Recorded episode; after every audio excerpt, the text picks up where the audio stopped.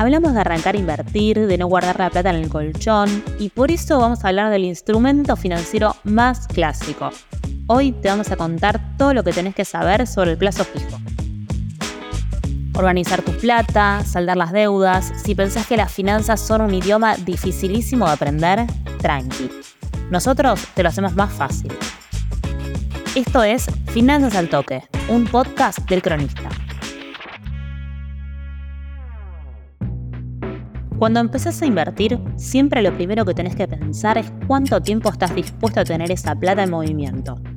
Uno de los instrumentos para invertir que son más a corto plazo es el plazo fijo.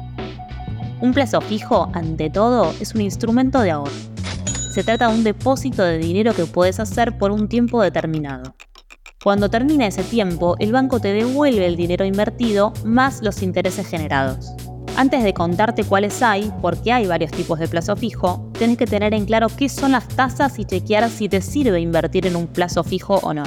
Vaya, no encuentro fallas en su lógica. La tasa de interés de un plazo fijo es el porcentaje que te indica cuánta ganancia va a generar tu inversión en el banco. O sea, cuánta plata va a producir tu inversión durante el tiempo que la tengas depositada. Hay dos tipos de tasas, fijas y variables. Después hay varios tipos de plazo fijo y vos podés elegir el que más te convenga. Está el plazo fijo clásico, que puedes hacerlo en pesos o en dólares y esta posibilidad te permite recibir por anticipado intereses mensuales antes de su vencimiento.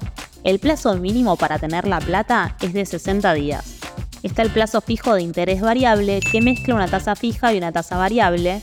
Y por último, el plazo fijo renta asegurada, que es una inversión de interés mixto cuenta con dos tasas de interés, una tasa fija prepactada y otra variable.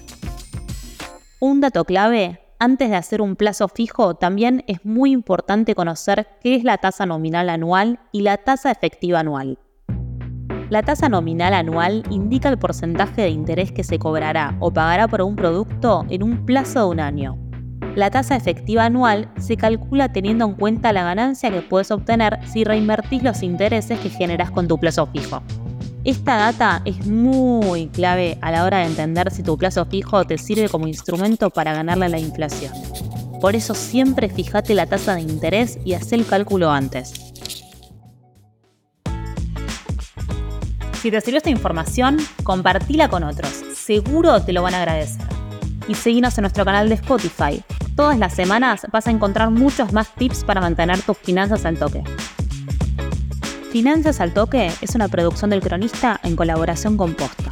Guión, producción y locución, Candelaria Domínguez. Coordinación, Florencia Pula.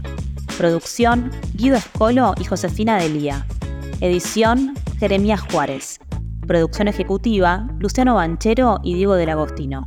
Y yo soy Candelaria Domínguez. Hasta la próxima.